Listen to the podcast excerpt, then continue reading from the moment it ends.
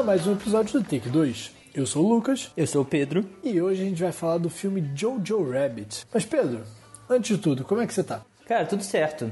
Tudo certo. É, aqui em Estocolmo não existe nem quarentena, tá tudo bem. Parece que nunca existiu, mas eu tô me isolando e assistindo muita coisa. Que bom, o que você tem assistido, cara? Cara, então, desde o último episódio eu continuo assistindo muito Masterchef, inclusive mais Masterchef do que tava assistindo antes. Mas eu queria fazer um update, porque no último episódio eu comentei que tinha começado a assistir aquela série do Greg Daniels, o Upload. Isso. Cara, te dizer que eu assisti três episódios e eu achei insuportável. Que isso, sério? Sim, é, é um, é um humor assim que parece que eles estão pensando no futuro, né? Porque é uma parada meio futurista. Só que parece que eles começaram a pensar nesse futuro em 2010, assim. Porque a história do, da série é que eles são uploaded depois que eles morrerem. Eles vão pra esse universo meio São Junipero, como a gente tinha dito antes. Sim. E aí tem, tipo, as várias. Lá, 90% das piadas da série são, um, tipo, bugs que acontecem nesse mundo virtual. Só que são bugs que é umas paradas, tipo, muito incoerentes, assim, sabe? Porque se eles têm tecnologia pra te colocar numa nuvem quando você morre, tem, tem uma das piadas, não é spoiler, mas tem uma das piadas que é, tipo, o lago que tem nesse mundo é um GIF. Tipo assim, o movimento é meio quebrado, sabe? Como se fosse um GIF. E é pra ser engraçado, mas não funciona, sabe? Porque se eles têm tecnologia pra fazer, te colocar num mundo paralelo, cloud, quando você morre, por que, que ia ser um GIF, tá ligado? E não é engraçado só, e é meio, meio bobão, assim, não é legal não. Entendi. Então cancela aquela recomendação lá. E você, o que, que você tem visto? Então, eu terminei Community. Você terminou tudo? É longo? Terminei. São seis temporadas, mas a partir da quarta temporada só tem três episódios por temporada, são de 20 minutos, sabe? E aí, como eu não tô fazendo nada, eu fiquei vendo Community e terminei. É, e assim, a primeira, segunda e terceira temporada são um primor, assim, são muito boas, muito bem feitas, exploram os conceitos engraçados, assim, imitam. Tem, tipo, episódio que é um episódio como se fosse um episódio de Law and Order, sabe? Tipo, exatamente imitando. Eles exploram os conceitos muito divertidos, assim, é muito engraçado. Só que a partir da quarta temporada, o Dan Harmon, que era o criador da série, era o produtor executivo e tal, o cara que encabeçava tudo, ele saiu, a Sony demitiu ele. Clássico. E aí rolou uma quarta temporada meio mais ou meninhas, assim, e a galera acabou ficando meio mal, porque o cara saiu. E aí os atores, que é o Donald Glover, ou Childish Gambino, ou como queira, Gato. Gato. Gato e pica e brabo. E Sim. homem utópico perfeito. Ele decidiu sair. Porra. Aí na quinta temporada, quando viram que a quarta temporada não foi boa, trouxeram o cara de volta. E ele convenceu o Donald Glover a fazer pelo menos um pouquinho da quinta temporada, sabe? Só pra dar um arco final. Só que, cara, quando ele sai, acaba perdendo um pouco, sabe? Ele era muito importante pro flow da série. É, a série leva uma, um baquezinho, assim. E aí tem esse final de quinta temporada que dá pra levar um pouco, mas já não é a mesma coisa. E a sexta temporada já é piorzinha. Já sai mais gente, sabe? Começa a desabar. Se a série tivesse terminado na terceira temporada, ele ia ser perfeito, eu ia ser maluco, assim, cara, tinha que ter mais coisa perfeita. Uhum, uhum. Mas é, é aquele negócio, né? Ou você termina no topo ou você vai ficando ruim. Mas, apesar de eu ter dado uma recomendação, entre aspas, muito ruim no primeiro episódio do Upload, tô assistindo agora uma outra série, tô no quarto episódio e até agora tô gostando bastante, que se chama Little Fires Everywhere. É, é produzida pela Reese Witherspoon. Gosto. Gosto, gosto. E ela faz aquele personagem que é, é o mesmo personagem que ela faz em Big Little Lies, basicamente, que é tipo assim, mãe de família rica, branca, meio neurótica com organização, tá ligado? Pra mim, aquela é a Reese Witherspoon. E é uma série que trata questões raciais, né? É a relação da Reese Witherspoon, que é uma mulher branca rica, com a Kerry Washington, que é uma mulher negra, né? E ela é meio artista, ela não tem muita grana na série. E aí tem uma relação lá, eu não quero comentar muito, até porque eu não vi tanto. Mas até agora eu tô gostando bastante. Maneiro. Mas então, vamos pro filme de hoje? Vamos?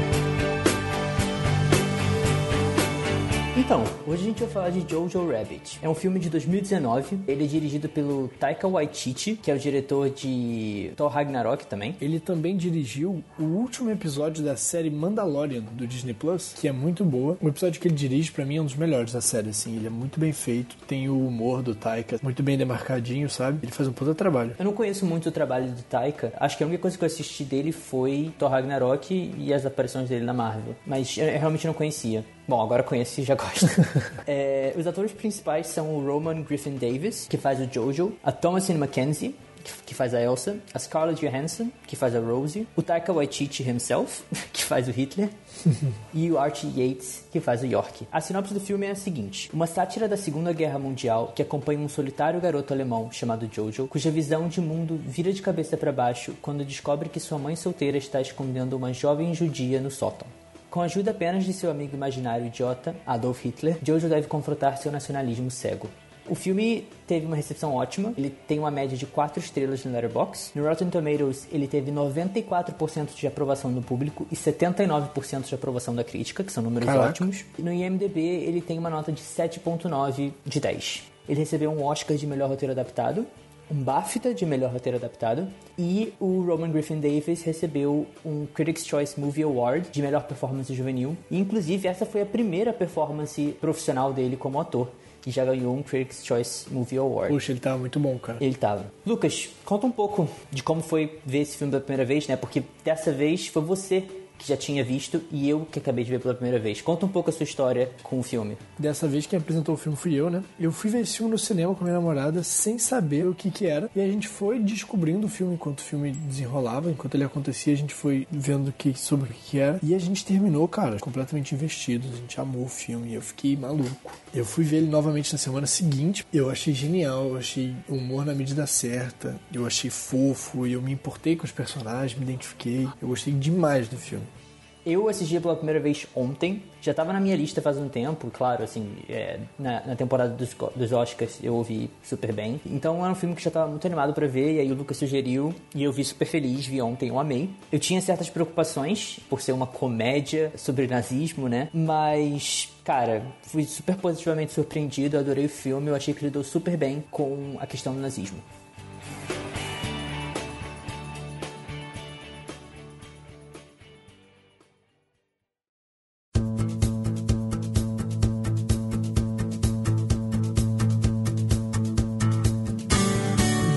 Acho que o filme teve todo esse sucesso com a gente, com a crítica e com as pessoas, porque o humor dele é muito bem pensado, assim, muito bem refinado. De tratar a questão em si do nazismo e da época, fazendo questão de ao extremo ridicularizar o que estava acontecendo.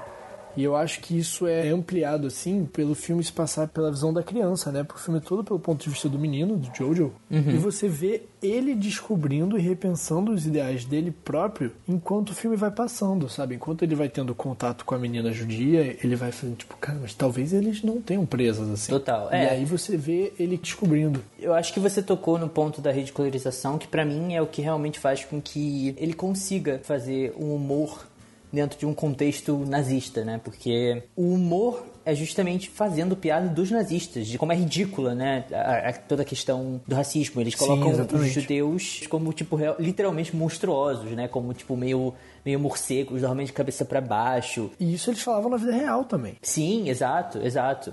É, então é uma doideira do caralho. E aí a coisa de tem escamas porque é, um, um judeu cruzou com um peixe, sabe? Eu acho que funciona muito bem. Inclusive, tem uma cena que eu achei genial, que o Hitler, do imaginário, né, do Jojo, fala pra ele, tipo, ah, não deixe o seu cérebro alemão ser bossed around, né? e que é muito engraçado o Hitler falar isso, né? Exatamente. Mas é um filme que eu ri alto. Eu sou uma pessoa que não necessariamente rio alto. Às vezes eu acho um filme engraçado, mas acho piadas engraçadas, mas não necessariamente rio alto. Eu sei que você é uma pessoa, por exemplo, que ri muito mais alto que eu, com certeza. É. Mas é, nesse eu, eu ri, eu dei risadas. É, logo na primeira cena, na primeira sequência ali, é, eu ri. Você falou do comecinho, eu acho muito legal no comecinho o paralelo que ele faz, que ele toca as músicas dos Beatles, que os Beatles gravaram em alemão, né? E qualquer filme aquele filme Hard Day's Night dos Beatles ou algum vídeo documentário que você assistir, sempre mostra essa fase da Beatlemania, assim, das meninas histéricas, alucinadas, pessoas correndo atrás dos Beatles na rua, esticando a mãozinha assim, uhum. doidos, gritando. E eu acho muito legal ele tocar a música dos Beatles e mostrar imagens assim, só que da juventude hitlerista, né? Tipo, Hitler à frente das multidões, as meninas, tipo, ah, meu Deus, é, eu, eu não, esticando a mão. Eu não pensei nisso quando, quando começou. Não, acho que eu, eu, é tão no início do que eu nem tava realmente é. processando nada ainda. Mas imagino que realmente, tendo assistido mais uma vez. Eu achei isso muito legal, assim, muito bem pensado, sabe? Acho que já começou na medida certa, já mostrando, tipo, olha aqui como é que era o rolê. Total, total. É, eu, eu inclusive, durante, sei lá, os primeiros 30 segundos ali to tocando Beatles, eu tava até confuso, assim, porque eu tava reconhecendo a parada, mas tava ouvindo eles cantando em alemão, meu cérebro deu uma bugada, assim, que porra é essa? Isso aqui, que que é isso?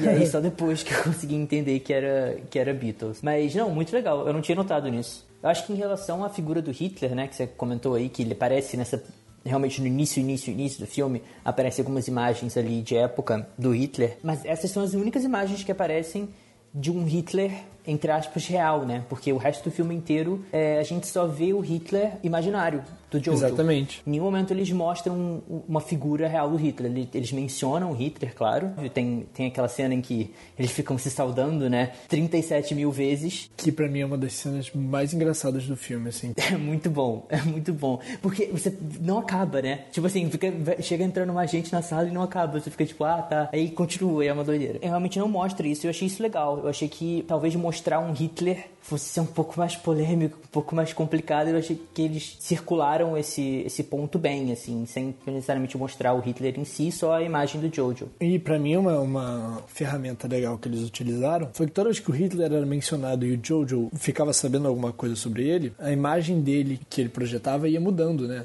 Tanto que no final hum. ele vai ouvindo sobre a guerra, sobre o que está acontecendo, e ele vai e o Hitler vai ficando mais esfarrapadinho, né? Mais uhum. machucado. E no final, quando o Hitler se mata, ele tá com aquele buraco na cabeça. Sim. E eu achei sim. isso muito inteligente. É, eu acho que toda a forma com que eles trabalham esse personagem do Hitler imaginário é, é genial. Assim, logo na primeira, na primeira cena do, que, em que o Jojo aparece, ele tá se olhando no espelho, o Hitler fala, né? Ah, que ele tá bonito, que Jojo tá bonito. É. Eu acho que aquilo ali já é uma primeira assim, primeiro estalo para estabelecer para o telespectador que aquele Hitler é imaginário, porque, né, é o próprio Jojo se olhando no espelho e se achando bonito. Exatamente. Com aquele uniforme e tal. É, falando um pouquinho da cinematografia do filme, da estética, eu acho que a coisa mais impactante para mim foi o jeito que eu não percebi que ele estava me contando uma história sem me contar nada. Hum. Em quatro cenas diferentes, a gente vê o Jojo na relação linda que ele tem com a mãe dele. E ela sempre falando sobre amarrar os sapatos, ela em cima de um barranquinho, assim, e a cabeça dele com os sapatos dela, sabe? E é uma coisa que você não vai nem percebendo, que vai passando na sua frente várias vezes.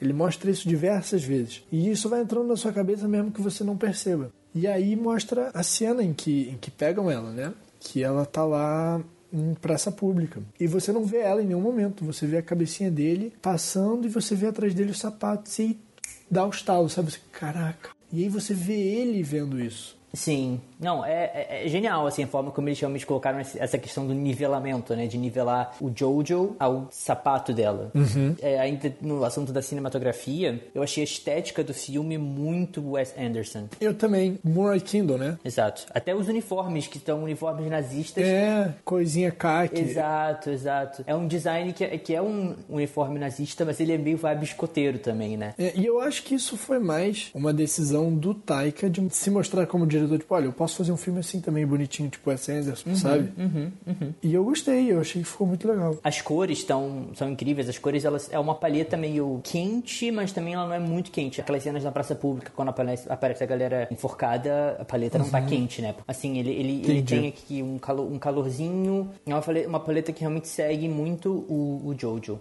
Eu acho que uma coisa legal de mencionar é que o filme ele tem, por se tratar da Alemanha nazista, ele tem muitos adereços nazistas, né? E no último dia de filmagem, quando eles terminaram, as últimas cenas que filmaram foram naquela floresta, né? Eles fizeram uma fogueirona e queimaram tudo. Caralho. É, faz sentido, né? Porque guardar, guardar tanta Exato. simbologia com suástica é foda. Exato, eles fizeram uma, uma fogueira e queimaram tudo, achei isso muito legal. Maneiro, maneiro. Achei sensível, sabe? Achei maneiro. Uhum, uhum, total. Em relação ao roteiro, eu achei genial, principalmente a forma com que eles fizeram um roteiro de um filme que é da perspectiva de uma criança, bem meio sonho. Ah, Eu sinto que os diálogos, ele- eles são muito surreais, principalmente com a mãe dele, são diálogos rápidos, são diálogos que assim, a mãe às vezes dá umas respostas, pelo menos essa foi a impressão que eu tive. Ela dá umas respostas que são muito rápidas que numa situação real não aconteceria. São respostas meio rápidas, meio snap, sabe? E eu acho isso ótimo, eu acho isso ótimo. Eu acho que é bem realmente sonho, assim. É, eu acho que o roteiro é muito bem feito, assim, voltando a um ponto que eu falei antes, em te fazer enxergar tudo pela visão infantil de uma criança, sabe? E ele vai mostrando os absurdos e você vai entendendo um pouco, tipo, cara, essa galera realmente teve essa galera e eles pensavam assim, sabe? Isso é um perigo real. Total. E um assunto que a gente já tocou, né? Trilha sonora, que é impecável. Eu gostei muito da trilha sonora. Impecável. Da rock dos anos 70, anos 80. Eu já conhecia essas versões em alemão das músicas e quando começou que eu peguei a sacada que ele ia fazer isso, eu achei, cara, que maneiro. E eu me diverti absurdos, horrores. Mas vem cá, essa, essa versão de Heroes que tem do David Bowie em alemão, foi ele que gravou? Foi, foi ele sim. Ele tem essa versão de Heroes em alemão e as músicas dos Beatles em alemão que tocam são deles também. Eles gravaram várias músicas em alemão. Qual foi dessa de, dos- de roqueiros dos anos 60, 70, 80 ingleses de cantar em alemão? É, cara, teve essa fase aí. e Eu não reclamo, é, é bem divertido. Eu achei que caiu super bem, assim. Cara, Heroes, na- naquele final ali do filme, porra, eles dançandinho ali e, e- e a letra também, né? Tem, tem tudo a ver com, com a situação. É, eu, eu acho que ficou perfeito. Inclusive, é, nesse assunto do, da língua alemã, né? Eu achei muito maneiro. Que nem todos os personagens têm um sotaque o tempo inteiro, mas em alguns momentos você vê que eles estão. A maioria são atores ingleses, né? Eu acho. Acho que a maioria é inglês. Pelo menos o, o Jojo é inglês, o York é inglês. O Taika é inglês ou ele é americano? O Taika é neozelandês. Neozelandês. Tá. Mas todos eles mandam muito bem em fazer aquele sotaquezinho alemão. Eu gostei. Dá uma satirizada, né? E eu acho Exato, que ajuda pro, pro humor da coisa. Mas agora falando dos personagens, eu acho que pro personagem do Jojo, esse filme é meio que um coming of age, né? Total, eu acho que ele é um coming of age no sentido de que realmente mostra o desenvolvimento ali do personagem dele, saindo de uma criança ingênua e indo realmente. Ele continua sendo uma criança, mas ele tem esse crescimento dele que é, é bastante marcado ali. E tem toda essa questão da identificação, né? Que é muito característica de Age, que é dele ter esse problema com a identificação. Ele é nazista, ele não é nazista. E eu acho que a gente tem várias falas e vários detalhes no filme que mostram que o Jojo não é um nazista. Ele não é um nazista real, assim. Ele é uma criança que curte a propaganda nazista, mas ele não carrega os ideais nazistas em si, e claro que isso é uma coisa muito comum na Alemanha nazista, eu imagino, né? Tem até uma cena em que a Elsa olha pra ele e fala, você não é nazista. E aí ele fala, tipo, ah, eu, sou, eu curto muito suásticas, eu acho que isso é um, claramente um, sinal de que eu sou nazista. Mas é isso, sabe? Ele não curte nazismo, ele não é nazista, ele, ele não é nazista, ele curte a suástica, ele curte a imagem do Hitler, É porque, como muita gente naquela época, ele é levado pelos discursos, né? Hitler era um cara muito carismático e tal. Exato.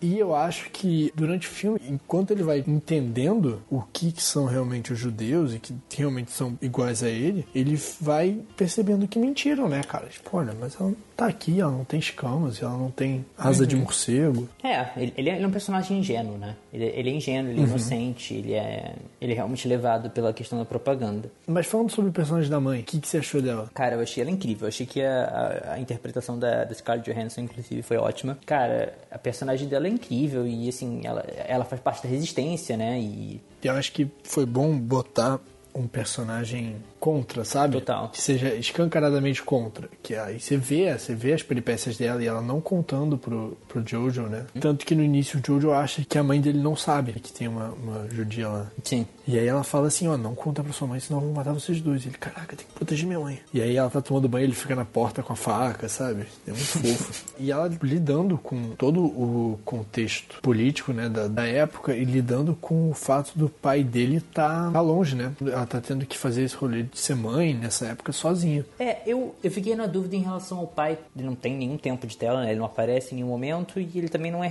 eles não falam muito dele. Isso dá a entender que ele tá longe, que ele tá na guerra e que ele desertou, né? Que ele não. ninguém sabe mais nada sobre ele faz um tempo. E eu fiquei, eu fiquei na dúvida se ele morreu, se ele só fugiu, ou se ele faz parte da resistência. É, no final a Elsa fala com o Jojo, depois que a mãe dele já morreu, a Elsa fala com o Jojo que o pai dele tava lá, ele foi como soldado e aí ele ficou na França ajudando a resistência, hum. a acolher a galera que estava sendo perseguida na Alemanha. Ah, tá. É, eu fiquei um pouco na dúvida, mas eu, eu considerei o fato dele estar na resistência, mas é, a gente comentou já dos sapatos dela, né? Sim. E eu acho que os sapatos da Rose são realmente um dos maiores simbolismos do filme. Eu acho que o sapato dela é a arma que ela tem contra o nazismo. Tanto que ela comenta, né, que dançar é para as pessoas livres. Se você olhar na internet agora, você vai ver que o sapato que ela usa, aquele estilo de sapato, é exatamente o estilo de sapato de dança dos anos 40. Então aquele sapato ali é um sapato de dança. Eu acho que toda essa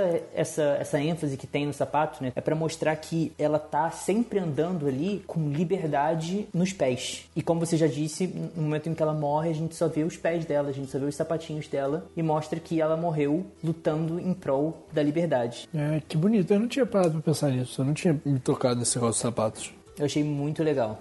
É, outro personagem que eu achei interessante foi o Capitão Kletzendorf, né? Que foi um cara que lutou na guerra e saiu porque se machucou, perdeu um olho, né? Uhum. E assim, esse foi um dos pontos que o filme que eu fiquei meio com o pé atrás e que teve uma galera criticando muito também que foi esse cara era um cara nazista, né? Ele lutou na guerra, ele matou uma galera e com a imagem dele acaba pintando que você pode ser um nazista e tal assim, mas aí se ele recebe amor e aceitação, ele vira uma pessoa legal, sabe? Tipo, como consertar uhum. nazistas. Uhum. Mas eu, pessoalmente, achei ele um personagem muito interessante porque ele é claramente gay, né? Claro. Ele parece inclusive com um delineador no final e com as penas. é, ele tem aquele namorado dele, ele tem uma hora que ele tá fazendo o uniforme de batalha dele, ele tá fazendo um figurino, né? ele fala, tipo, ah não, as botas são só decorativas. E aí você começa a pensar, porque ele era um homem gay nessa, nessa época de intolerância e tal. E assim, eu fico na dúvida se ele era uma pessoa boa ou não, assim. Porque no final, ele tem atitudes boas, assim. Não delatar a menina quando ela é a data de nascimento da irmã, salvar o menino como se ele fosse judeu, o Jojo, mas ainda assim é um soldado nazista, né, cara? Então fica meio esse pé atrás, eu diria. É, então, é, eu acho que essa, na realidade, a questão do, do Capitão Klesendorf foi logo no final do filme. Eu conversei com a minha namorada, né? Que eu já comentei que ela adorou o filme. E eu falei com ela que eu amei, mas que o único pé atrás que eu tive foi com relação ao final do Klesendorf. Porque, assim, o fato dele ter feito coisas boas ao longo do filme, né? O fato dele ter salvo a menina, como você falou, e salvo o Jojo, eu acho muito legal. Eu acho que é... E, e ainda misturado com o fato dele ser gay e tal, eu acho super interessante de mostrar realmente que o cara não é 100% mal. E eu conversei com a, com a Maísa, minha namorada, ontem sobre isso, e ela até levantou essa, essa questão, dando, dando crédito a ela, que ela lembrou da Hannah Arendt. Você tá ligado na Hannah Arendt? Uhum que é aquela filósofa alemã que ela fala sobre a banalidade do mal. Ela fala dentro desse, desse contexto de nazismo sobre a natureza do mal, o que é ser mal, o que é ser bom. E o argumento dela é que o homem, na maioria das vezes, não vai agir com 100% mal no coração. É pluralismo, né? Exato. Então, assim, ela fala sobre essa dicotomia do mal e do bem, fala sobre especificamente sobre nazistas, como que muitas dessas pessoas não eram pessoas mais necessariamente, eram só pessoas muitas vezes seguindo ordens, agindo de conforme seus dogmas e as suas crenças que eles foram ensinados a acreditar. Então, assim, eu acho que esse, esse personagem representa muito bem essa questão, né? Porque ele é um cara, como você falou, um soldado nazista que matou gente pra caralho, muito provavelmente, que era amargo por não estar na guerra, ele queria estar na guerra matando pessoas. Exatamente. É, falava horrores de judeus, mas que era gay e que é, ajudou ali o Jojo e a Elsa. Mas eu concordo um pouco, não 100%, mas um pouco com esses críticos do filme que falam, porque eu acho que no final ele acabou heróico. É, e eu acho que não precisava. Não precisava. Eu, eu, eu não sei como eles poderiam ter feito para ele não acabar tão heróico, mas no final eu senti que assim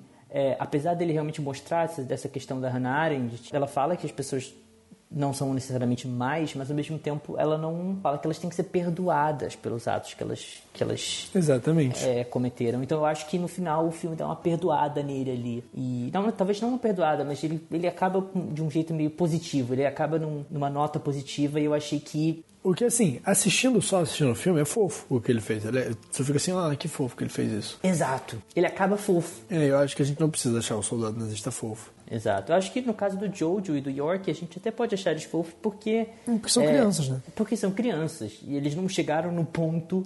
nu- Num ponto no qual eles realmente eram soldados nazistas e É. mataram pessoas. E eu acho fofo que eles dois estão defendendo, estão assim, somos nazistas, estamos aqui, juventude hitlerista e tal. Mas no o York, ele tá sempre assim, meio indo com, com o fluxo, sabe? Ele tá fazendo o que mandam ele fazer. E quando o Jojo fala pra ele assim, olha, tem uma judia lá em casa, você não pode contar pra ninguém. E eu acho que ela é minha namorada. Ele fala assim. e aí o York fala assim, ah, pelo menos você tem uma namorada. Isso já é muito legal. Sabe, ele vai tipo. Ele não, não, não para, não fala tipo, ah, não, tem uma judia, caramba, não. E ele só Exato. fala, pelo menos você tem Exato. uma namorada. Eu acho fofo assim. Não, e aí, e, aí- e aí nesse mesmo diálogo o Jojo fala, é, mas ela não fala comigo direito. Alguma coisa do tipo. E aí ele fala, é claro, você é um soldado nazista, né? muito bom, cara, muito bom. Ele é muito fofo. O York é um personagem genial, assim. Sim, ele, ele tá onde o Jojo queria estar, né? Que é na guerra. Ele tá, tipo, lá Uhum. fazendo os rolês pro exército mesmo. E aí o Jojo fala assim, cara, estão falando, né, que os russos estão vindo e tal, e que tá tendo. tá dando umas tretas. E York, tipo, é, não é uma boa hora pra ser um nazista. Essa fala pra mim é muito incrível. É muito bom. Cara, e nessa mesma cena, nesse diálogo que o, o Jojo tá andando com aquela, aquela fantasia de robô, né? E, o York dá um abracinho, é tão bonitinho. É muito fofo. Ai, cara, o York, cara, ele, o York é um alívio cômico que eu precisava ter em todos os filmes. É, Cara, é Cara, eu tão ser, bom. eu, eu queria ser amigo do York. Eu queria ter ele comigo. Eu, eu, aquela cena, quando a guerra já está acontecendo ali, quando os americanos invadem, que o, o York vê o Jojo, toma um susto, ele solta a bazuca e a bazuca atira no prédio. e, que estraga o prédio todo, né, cara? Genial, cara. Ele é muito bom. E o garoto é muito bom, o ator. Sim. O Archie Yates. Inclusive, eu, eu vi rumores, é, na verdade, nem sei se são rumores ou se é confirmado, que ele vai estar num, num remake de Esqueceram de Mim. Ah, que, que ótimo, cara. Adorei. Adorei, cara. Eu tô animado. Gostei. Curti muito o York. Achei que ele é um dos personagens ali que realmente merece um- uma medalha de honra, porque ele é genial. Aí, cara, quando você terminou o filme, qual foi, o que, que você estava sentindo? Como é que você, que você ficou no final do filme? Cara, êxtase total, sabe? Que já teve toda aquela questão da dança, que, que, eles- que tanto a a mãe quanto a Elsa comentaram, de que a dança é um ato de liberdade. E aí eles se olham, e aí ela dá, ela dá aquele tapão primeiro, e aí eles começam a dançar, cara. E aí entra o David Bowie. Aquele final daquele filme, tipo, eu realmente acabei o filme em êxtase, cara. É, é muito, muito bom. É catártico, né, cara? É, é. não, é incrível. O filme todo, é, eu amei. Eu amei. Eu, quando terminei de cinema, eu falei, eu terminei o filme chorando, né?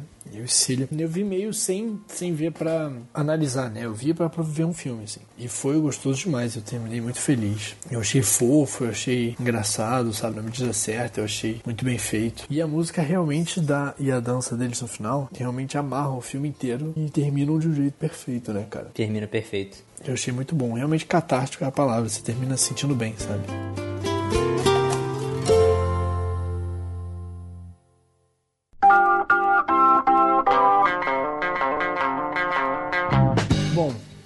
Agora depois disso tudo, Pedro, fala pra mim.